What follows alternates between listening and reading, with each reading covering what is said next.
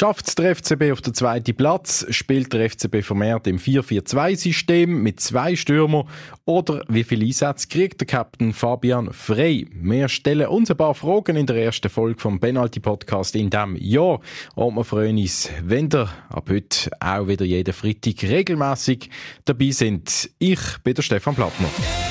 Der Basilisk Penalty Podcast.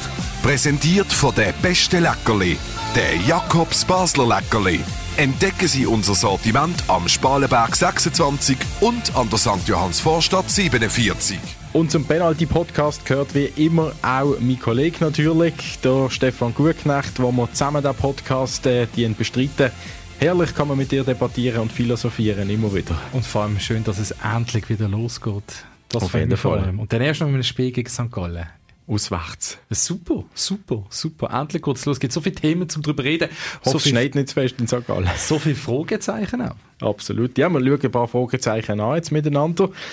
Ähm, das grösste Fragezeichen für mich jetzt in dieser Woche gerade aufgekommen. Was ist da los bei dem FCB?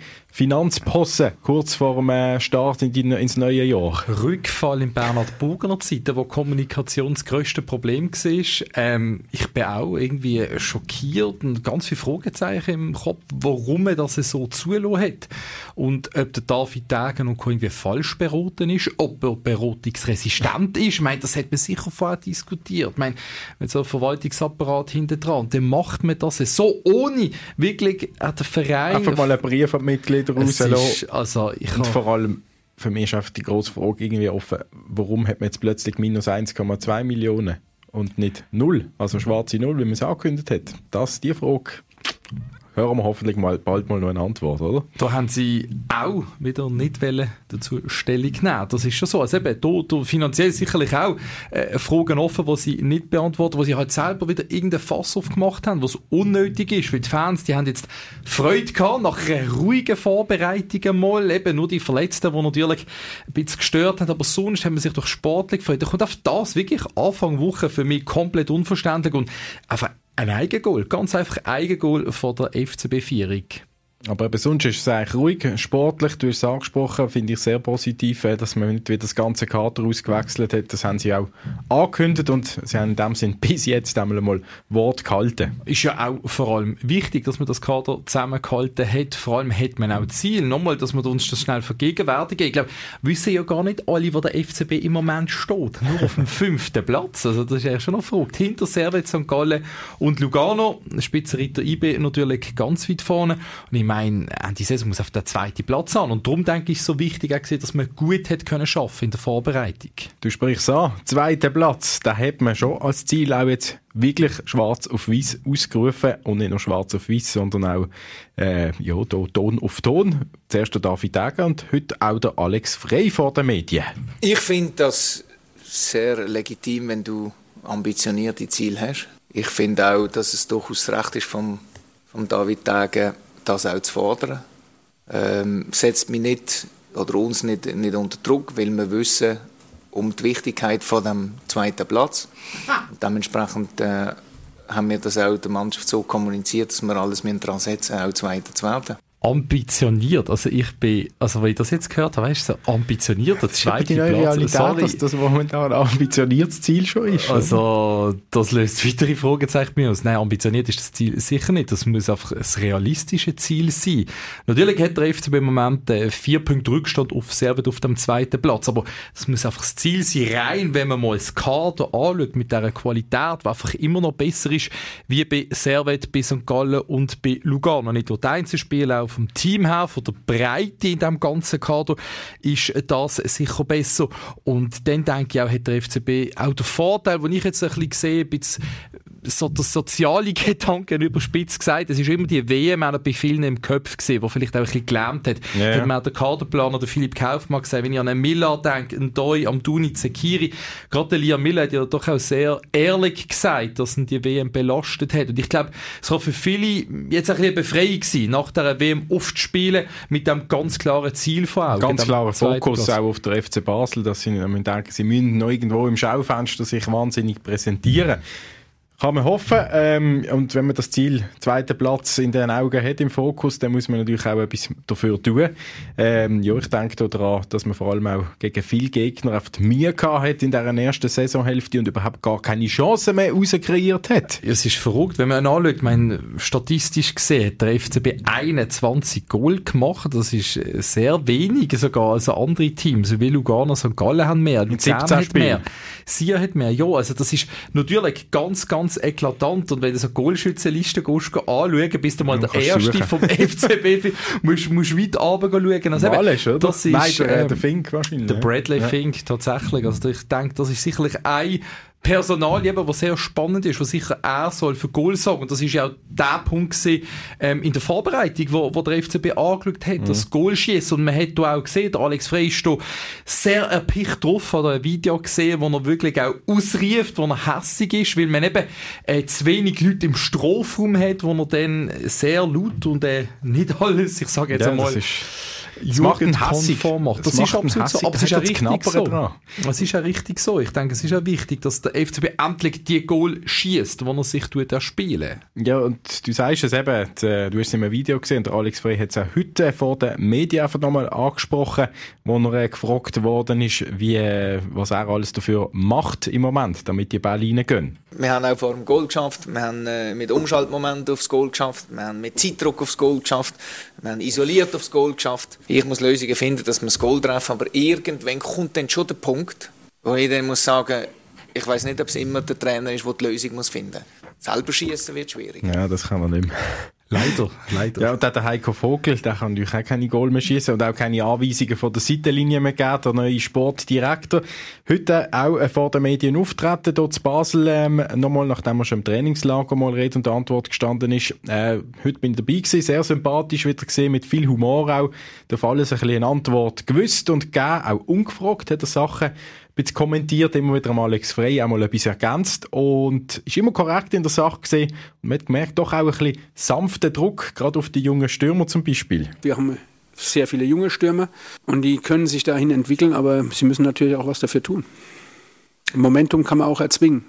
Voilà so ein bisschen an, an die Leistungsgrenzen gehen, eben absolut das auch etwas erzwingen, dort an, wo es weh tut. Ich glaube, das ist auch der Punkt, eben die Szenen im Trainingslager. Ich meine, ähm, du kommst jetzt sicherlich wieder äh, mit dem System, wo man ja will spielen, gell? 4-4-2, das Neue und das wird alles besser.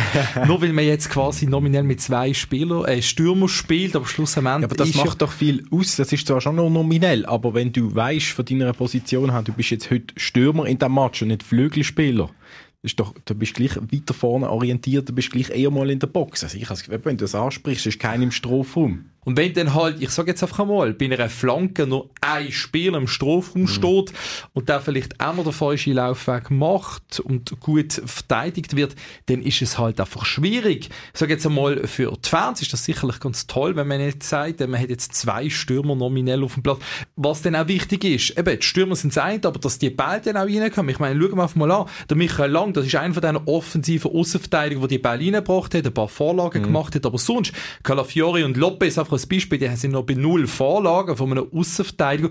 Das, das ist nix. dann auch einfach zu wenig. Und ich bin da sicherlich der Meinung, dass das der FC Basel besser macht, jetzt wo man auch die Zeit hat, das anzuschauen und dass dann eben auch mit dem Druck, der abfällt, ein Doi, auch ein Miller, sicher wieder bessere Leistungen können zeigen ja, vielleicht kann ja da bei dem allem gleich wieder ein auch noch mehr helfen, also das in der ersten Saisonhälfte gemacht hat. Was meinst du? Also einer, der das nicht so schlecht gemacht hat, wie das alle sagen, weil er hat halt einfach nicht jeden Match gespielt. Und ich denke, der Fabian ja. Frey kann durchaus eine wichtige Rolle hier einnehmen beim FCB. Wieder. Ja, der Alex Frey. Der Trainer, der andere Frey, der traut ihm das jetzt auch wieder zu, übrigens. Das hat er heute recht betont, wo man darauf angesprochen hat, was ist eigentlich mit dem Fabian Frey? Also nebst dem, dass ich das ihm schon persönlich gesagt habe, würde ich das jetzt auch öffentlich machen.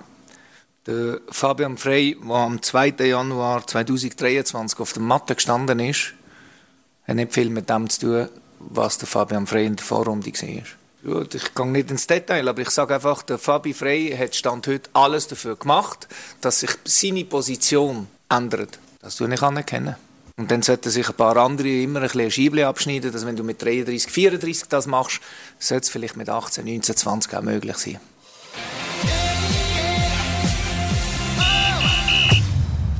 Seit dem 1. Januar ist er wieder offiziell beim FC Basel angestellt, der ehemalige Erfolgstrainer aus Deutschland, der Heiko Vogel. Jetzt ist er Sportdirektor, eine ganz neue Funktion für ihn. Über die Funktion seine Ziele und wie er dort zu Basel angekommen ist, jetzt nach ein paar wenigen Wochen. Haben wir mit dem Heiko Vogel heute im Medienzentrum vom Joggeli können reden. Heiko Vogel, wie gut ist das Baseldeutsch immer noch? Sprechen Nein, Verständnis, äh, bin ich ganz zufrieden. Jetzt sind Sie das erste Mal seit langem, langem wieder hier auf dem äh, Podest oben gehockt. Äh, ja, zehn Jahre oder mehr ist es her, wo Sie hier als Trainer da oben gesessen sind. Wie ist das Gefühl, jetzt in einer anderen Position für den FC Basel wieder im gleichen Raum vor den Medien zu sitzen? Ja, im ersten Moment ist es natürlich so, dass man sagt, hey, äh, habe ich schon mal erlebt, war eine äh, geniale Zeit, deswegen äh, war das durchweg positiv. Ja. Und äh, die Pressekonferenz hat es dann auch gezeigt mit allen Fragen. Die Atmosphäre, die ich empfunden habe, ging dann auch über die ganze Pressekonferenz. Also auch ein bisschen ein Heimkommen nochmal? De facto ist es ein äh, emotionales Heimkommen. Vieles äh, hat sich verändert, einiges ist äh, so geblieben. Ähm, auch an Journalisten ist einiges geblieben, was man so kennt. Und ähm, äh, es ist ein emotionales, emotionales Nachhausekommen, was, äh, was ich sehr, sehr positiv wahrnehme. Eben, Sie haben auch schon gesagt in einem Interview, ähm, Sie werden auch noch eine Wohnung in der Region Basel äh, finden. Sind Sie schon fündig geworden? Ich hoffe, dass ich das am Dienstag äh, so beantworten könnte, ja. Dann habe ich auch noch gehört, Sie definieren Ihre Rolle als Sportdirektor äh, nicht nur als Direktor, sondern auch als Butler zum Beispiel. Das ist mehrere Mal gestanden. Ähm, das Butler sein, haben Sie das schon können anwenden? Hat es schon ein Beispiel gegeben, wo Sie wirklich Butler gesehen sind im, äh, rund um den FCB?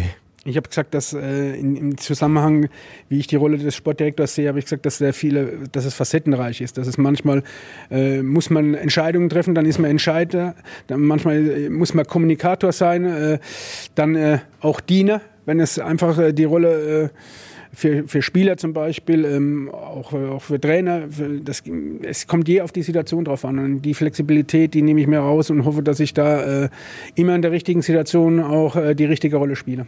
Aber eben gerade als Sportdirektor, wenn Sie das sagen, die vielen Facetten, aber Butler, das würde man jetzt nicht als erstes gerade in Verbindung bringen. Hat's da schon ich habe es ja als drittes gesagt. Als drittes, ah, okay, okay.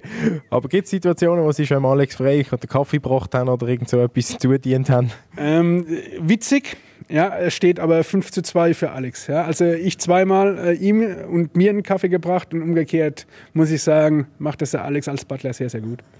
Ja, und daneben haben sie natürlich viel zu tun, auch rund um Transfers. Äh, eine von ihren Aufgaben ist eben das Kader zu verkleinern, wie sie es gesagt haben. Man will eher runterfahren als rauffahren. Fünf Spieler, weiss man, die will man eigentlich abgeben. Wo hart im Moment auch gerade Chipperfield, Salai, äh, Marchand, wie sie alle heißen.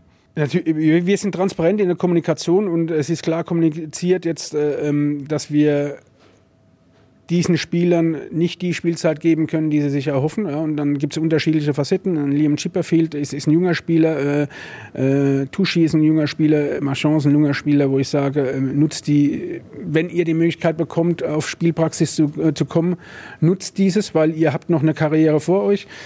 Und ähm, aber das ist, sind, es ist schlussendlich so, ich kann Empfehlungen geben. Wir, wir sind im Austausch mit den Spielern und mit den Beratern. Ähm, entscheiden müssen sie selbst. Und wenn sie sagen, da ist äh, das Passende nicht dabei, dann müssen wir das einfach so akzeptieren. Also im Moment wollen sie noch beim FCB bleiben, so tun Ist das Passende noch nicht gekommen für die jungen Spieler gerade auch jetzt? Ist normal, die, die Transferperiode geht ja noch und äh, insofern ähm, habe ich auch durchaus Verständnis, wenn man dann sagt, ich, muss, bin, ich fühle mich jetzt nicht gezwungen, das Erstbeste anzunehmen. Ist, ist legitim. Aber ähm, Sie wissen auf jeden Fall, was Sie erwartet, äh, wenn Sie hier bleiben. Wenn man noch Ihre Zeit vorher als Trainer hier beim FCB vergleicht, jetzt als Sportdirektor, sieht man auch, es hat immer noch viele junge Spieler, aber die Jungen sind nicht mehr alle oder die wenigsten sind im Moment aus der eigenen Juniorenabteilung beim FC Basel. Hat Sie das auch ein bisschen überrascht, wenn Sie das auch vergleichen eben mit Ihrer Zeit als Trainer? Da sind ja doch viele eigene FCB-Junioren in die erste Mannschaft gekommen. Äh, überraschend ist es nicht, ja, weil wenn man wenn man einfach mal die Historie hernimmt, ja, dann äh, geht man zurück äh, zu Ajax Amsterdam, die ja angefangen haben in den 90er Jahren, da sehr erfolgreich zu sein, AC Milan, dann La Masia, FC Barcelona, auch Bayern München äh, haben wir viele aus den eigenen Reihen durchgebracht. Und das ist äh, auch FCB vor genau zehn Jahren mit mit äh, mit Scheck, mit äh, Cranny und auch äh, Brelo. Ähm, was man aber jeder Nachwuchsakademie zugutehalten muss, ja, ich glaube, dass der Verlauf immer in Sinuskurven geht. Ja. Äh, es, der Erfolg für, für den Nachwuchs immer wieder permanent nachzuproduzieren, äh, der ist einfach nicht gegeben. Egal äh, wie viel Geld man investiert, ist man davon abhängig, dass einfach in, in, in einem äh, Zeitraum gewisse Talente abgreifbar sind, so wie es bei uns waren. Und wir hatten das Glück, vor zehn Jahren äh, waren das mit Shakiri und, und, und Granit Xhaka waren das zwei, die, die Urbasler, ja, die, die Historie geht noch weiter. Ähm, das ist einfach Sportart immanent. Es ist einfach so. Ähm, manchmal hat man das Glück und bringt zwei, drei raus. Dann hat man mal eine Flaute. Ich glaube, man muss es im Schnitt sehen. Wenn man alle zwei Jahre einen durchbringt, macht man einen hervorragenden Job. Ja, und jetzt noch Saisonziel natürlich. Sie sind frisch dabei. Ähm, der Präsident hat Rang 2 vorgegeben. Wie sehen Sie das? Wie wichtig wäre ein zweiter Platz? Ja, wir sind uns natürlich intern bewusst, was, was ein Rang 2 bedeuten würde. Ja. Äh, es gibt aber auch noch einen ersten Rang, äh, den möchte ich jetzt nicht ausrufen, aber äh, den Traum hatten wir natürlich. Aber da ist IB in einer hervorragenden Ausgangssituation. Ähm, wir versuchen einfach punktemäßig auch eine bessere Runde zu spielen, als es uns im ersten halben Jahr gelungen ist. Und dann bin ich ganz fest davon überzeugt, dass der Platz, den wir jetzt innehaben, am Ende mehr dasteht. Vielen Dank, Heiko Vogel. Sehr gerne. Danke. Ich freue mich ganz besonders auch im neuen Jahr hier im Podcast wieder unseren Gast in jeder Folge, der Tim Klose, zu begrüßen. Ich habe immer gesagt, ich bin FCB-Fan und, und ich habe immer wieder mein Senf dazugeben. Der Senf von Tim Klose, wie er es am Anfang gesagt hat, als er das erste Mal zugeschaltet worden ist aus England. Und das machen wir auch heute wieder aus Bristol, wo er bei Bristol City shootet. Der Tim äh, Klose gibt uns immer wieder mal einen Einblick aus seiner Optik als Profifußballer ins Geschäft. Tim, zu England ist nur eine kurze Pause während der WM im Dezember. Du hast aber ein bisschen mehr Pause äh, gehabt, wenn man deine Statistiken anschaut, die letzten sieben Spiele. Von Bristol bist du auf der Tribüne gewesen. Was ist genau äh, los? Warum spielst du nicht mehr? Nein, das ist richtig, ja. Ähm, ich habe leider, ist in meinem äh, privaten Umfeld ist es ein bisschen drunter und drüber gegangen und äh, das hat jetzt dazu geführt, dass ich leider nicht so viel mehr können, also in die Mannschaft hineinspielen oder auch auf den Fußball konzentrieren, aber äh, ich hoffe, dass jetzt äh, das sich wieder ein bisschen löst und dass ich mich wieder ein bisschen konzentrieren kann auf, auf das, was noch kommt. Und natürlich tust du aus England auch über den FC Basel verfolgen und siehst, was dort äh, läuft. Ähm, jetzt geht's los hier mit, der, äh, mit dem Restart von der Super League. Der verlängert die Rückrunde sozusagen von an. Und es gibt einen Haufen Interviews von einem Haufen Leuten dazu. Und man hat auch eins können lesen vom Carlos Varela, einem Ex-FCB-Stürmer, der sagt, ähm, ja, die Mentalität von vielen Spielern ist momentan so, dass sie denken, komm, ich muss hier noch ein zwei Jahre mitspielen, ohne Probleme zu bekommen und dann gehe ich nach Deutschland und da hat er natürlich auch der FCB gemeint, der einen Haufen junge Spieler hat, die neu dazukommen und jetzt nicht im FC Basel wahnsinnig verankert sind. Ähm, das, was der Carlos Varela hier sagt, Tim Klose. Äh, Durchlaufstationen der FCB wurden nur noch. Kannst du das bestätigen? Hast du diesen Eindruck auch? Ja, ist natürlich schwierig, oder? Corona hat natürlich schon sehr, sehr viel, also nicht nur in der Schweiz, ich glaube im Allgemeinen äh, im Fußball hat es sehr viel kaputt gemacht, hat sehr viele äh, Löcher geschafft, wo, wo Clubs nach dem Geld suchen und äh, ja, was ist denn natürlich das Einfachste? Man bringt junge Spieler rein, hofft, dass sie äh, den nächsten Schritt machen und dann, äh, dass man dort das große Geld verdient nachher.